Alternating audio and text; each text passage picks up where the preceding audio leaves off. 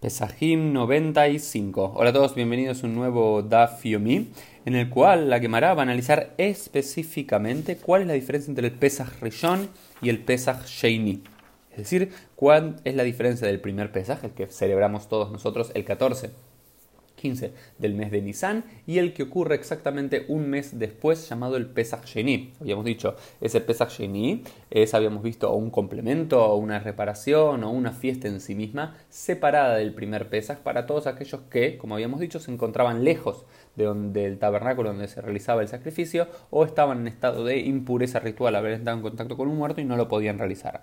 Ahora la pregunta es, a nivel técnico, a nivel alágico, ¿hay diferencias entre un Pesaj y otro Pesaj? Y la Mishnah y la Gemara nos dicen lo siguiente. Maben Pesaj Rishon la ¿Cuál es la diferencia entre uno y otro? A Rishon Asur Bebal El primero, el primer Pesaj, ¿sí? aparte de tener la obligación de comer matzah, tenemos la, o, tenemos la obligación de erradicar todo el hametz de nuestras propiedades y no comer tampoco hametz. Vayeni hametz matzah y mobabait. Sin embargo, en el segundo Pesaj, ese día que ocurre el segundo Pesaj, no tenemos la, obliga tenemos la obligación de comer matzah, pero no tenemos la obligación de erradicar el hametz, por lo cual podemos ese día comer un sándwich y después comer una matzah con chocolate. ¿Sí?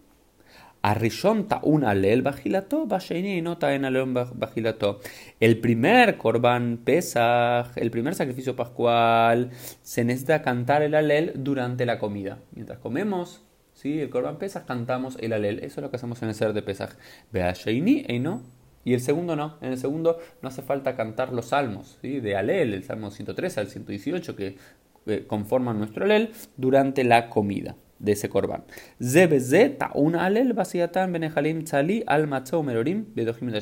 Sin embargo, sí que tienen en común, lo que tienen en común es que ambos requieren hacer el alel cuando se eh, el animal, cuando se faena el animal, cuando se la shita, ¿sí?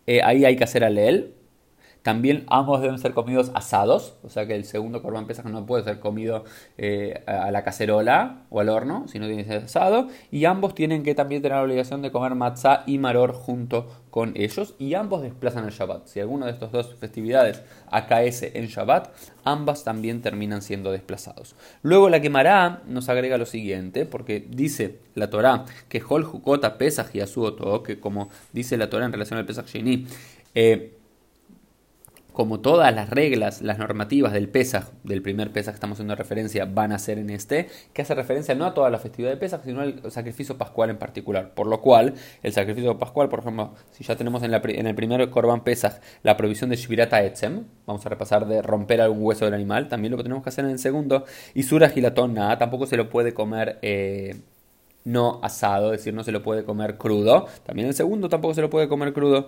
¿sí? Y también tenemos la provisión de dejar notar, ¿sí? De, dejar eh, remanentes del mismo, que hay que comerlo todo, o bien luego quemarlo en el fuego lo que no se quemó. En ese sentido, el primer pesaje y el segundo pesaje son exactamente eh, iguales, ¿sí? Esto fue un poquito el Daf Yomi sobre las diferencias entre el primer pesaje y el segundo pesaje. Nos vemos Dios mediante en el día de mañana.